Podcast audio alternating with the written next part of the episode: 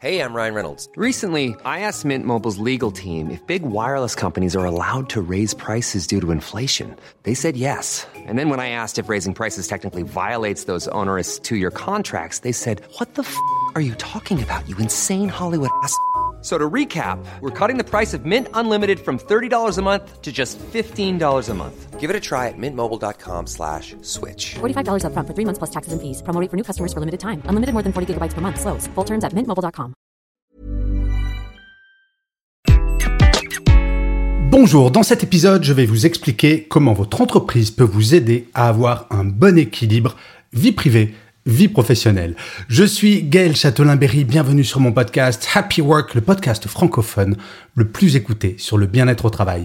Happy Work, c'est une quotidienne, donc n'hésitez surtout pas à vous abonner sur votre plateforme préférée vous serez au courant de tous les nouveaux épisodes et surtout, cela permettra à Happy Work de durer encore très longtemps. Alors, comment votre entreprise peut-elle vous aider à avoir un bon équilibre vie privée, vie professionnelle? La question de l'équilibre vie privée, vie professionnelle s'est invitée de façon très forte pendant le premier confinement.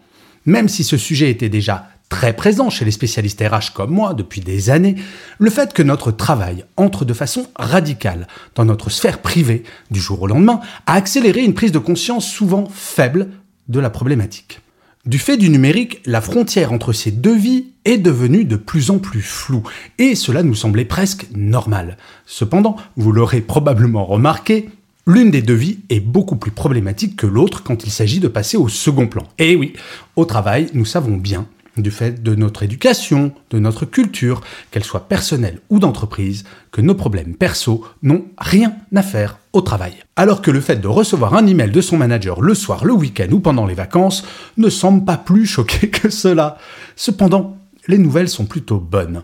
En effet, d'après le sondage réalisé la semaine dernière sur LinkedIn auprès de 3268 personnes, merci au passage pour tous les votants, vous êtes 57% à considérer que votre entreprise prend bien ou très bien soin de votre équilibre vie privée, vie pro. Ce n'est pas mal du tout, à vrai dire. Pour être honnête, je m'attendais à un résultat plus équilibré, mais je suis le citoyen d'un pays qui compte, au moment où j'écris ces lignes, 2,5 millions de personnes en burn-out sévère. Et je ne peux m'empêcher de penser aux 43% de personnes pour qui ce n'est pas le cas. Oui, avoir un bon équilibre entre nos vies personnelles et professionnelles est l'une des meilleures armes contre le burn-out. Certains et certaines diront que ce n'est pas l'affaire des entreprises, mais que c'est une question individuelle. Ce point de vue m'a toujours choqué, profondément choqué. Personne ne demande à son manager d'organiser des réunions à 19h un vendredi, ou à recevoir des emails à toute heure du jour et de la nuit, ni d'avoir une pression démesurée pour réduire les délais. S'il est vrai que nous avons toutes et tous une responsabilité individuelle dans notre capacité à déconnecter et à dire non, vous avouerez qu'il est tout de même plus simple d'évoluer dans un environnement professionnel où notre vie privée est considérée comme importante. Alors, que peut faire une entreprise pour agir concrètement? La première chose à faire, c'est un bilan, un vrai bilan. Combien d'entreprises connaissent véritablement le volume d'emails, par exemple, envoyés en dehors des horaires de travail, ou le nombre de réunions organisées après 18 heures? Je vous l'affirme, peu, très peu, trop peu. Et pourtant, ces chiffres sont extrêmement simples à obtenir grâce au numérique. Et oui, une simple, entre guillemets, demande à sa direction informatique et les chiffres seront révélés. Et croyez-moi, ils sont souvent très impressionnants. Bien entendu, faire une étude en interne sur la perception des salariés et sur les points d'amélioration nécessaires est également efficace, mais souvent coûteuse. Commencez par exploiter les données déjà à disposition. Sans aucun investissement est un bon point de départ pour prendre conscience de la problématique. Quand, dans une grande entreprise avec laquelle je travaille, le constat est fait que pratiquement 100% des cadres se connectent en dehors des heures classiques de travail, se poser des questions est plus que légitime. Saviez-vous que la première cause d'absentéisme est le stress généré par son travail? Et saviez-vous que moins de 50% des DRH connaissent le niveau moyen annuel d'absentéisme de son entreprise? Et encore moins son coût? Quand on sait qu'en France, l'addition annuelle de celui-ci, de l'absentéisme, est supérieure à 100 milliards d'euros, cela donne à réfléchir.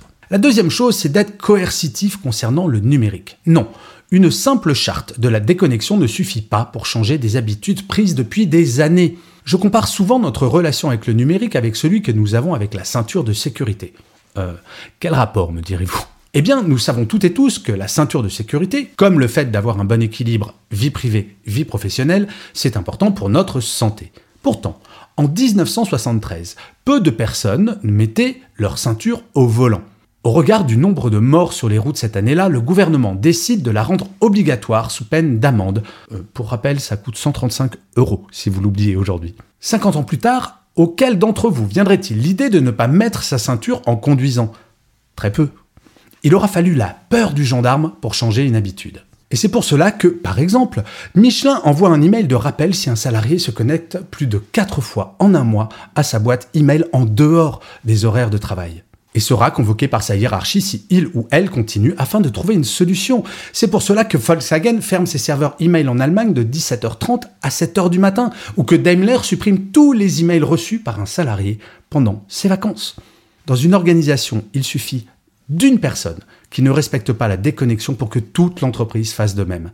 Il en va de même pour les réunions tardives. La troisième chose, c'est de sensibiliser les managers. Un escalier se nettoie par le haut, c'est bien connu.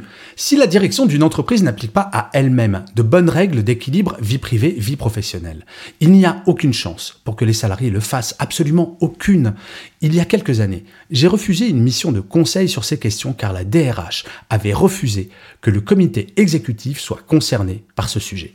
Exprimer clairement à son équipe qu'il n'y a pas que le travail dans la vie est important, fondamental même. Par contre, imaginer que cet équilibre sera le même pour toutes et tous est un leurre et l'arrivée massive à venir des demandes de flex horaire ne simplifiera pas la tâche, je vous l'accorde. Cependant, avoir un rendez-vous en tête-à-tête avec chaque membre de son équipe pour évaluer la qualité de son équilibre vie privée-vie professionnelle est un bon point de départ. Il y a une grande différence entre un salarié qui écrirait un mail à 21h avec un envoi différé bien entendu, après avoir passé une journée entière à travailler, et un autre qui ferait de même, mais est allé faire un tennis de 16h à 18h avec son meilleur ami. L'important est que les tâches soient réalisées, ni quand, ni en combien de temps elles le sont. Nous avons trop souvent tendance à imposer des horaires fixes, ce qui est une obligation pour certains métiers, je vous l'accorde. Désormais, ce n'est plus notre vie personnelle qui doit s'adapter à notre vie professionnelle, c'est exactement l'inverse, et il faut nous en réjouir. Complexe, oui, mais c'est le prix à payer pour fidéliser les salariés et avoir une bonne image employeur. Et en ces temps de grande démission, c'est important. La quatrième chose, c'est de changer de culture en valorisant la vie privée. Soyons clairs, il ne peut y avoir de vie professionnelle épanouie sans avoir un bon équilibre entre vie perso et vie pro.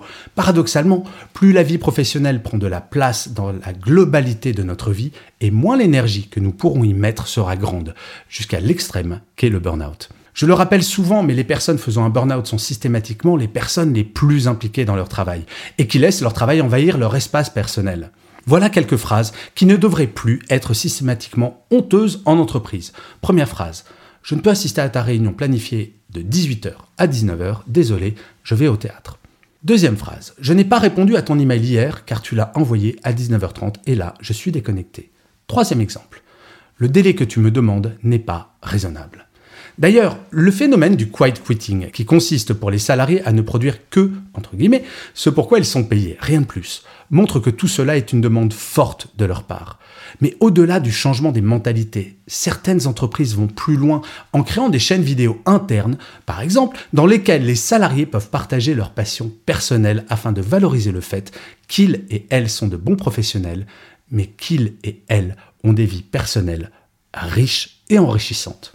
En fait, les vies personnelles et professionnelles ne devraient pas, idéalement, être en compétition, mais être complémentaires. Pendant beaucoup trop longtemps, notamment du fait du chômage de masse, la peur de perdre son emploi faisait que les salariés se pensaient corvéables à merci. Difficile de dire non à un salarié qui multiplie sans compter ses heures supplémentaires, et pourtant, c'est totalement dans l'intérêt de l'entreprise à moyen et à long terme. Garantir un bon équilibre vie privée, vie professionnelle n'est en aucun cas un cadeau que l'on fait aux salariés.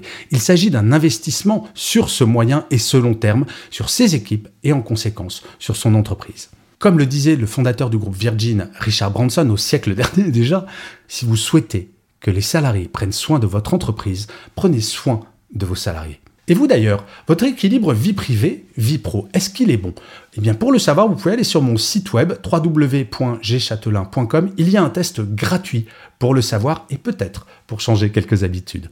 Je vous remercie mille fois d'avoir écouté cet épisode de Happy Work. N'hésitez surtout pas à mettre des pouces levés si vous êtes sur YouTube, à mettre des étoiles si vous êtes sur Apple Podcast, à mettre des commentaires, à partager, à parler de Happy Work autour de vous. C'est comme cela que Happy Work durera longtemps et en plus ça me fait super plaisir.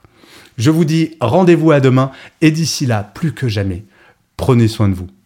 Salut les amis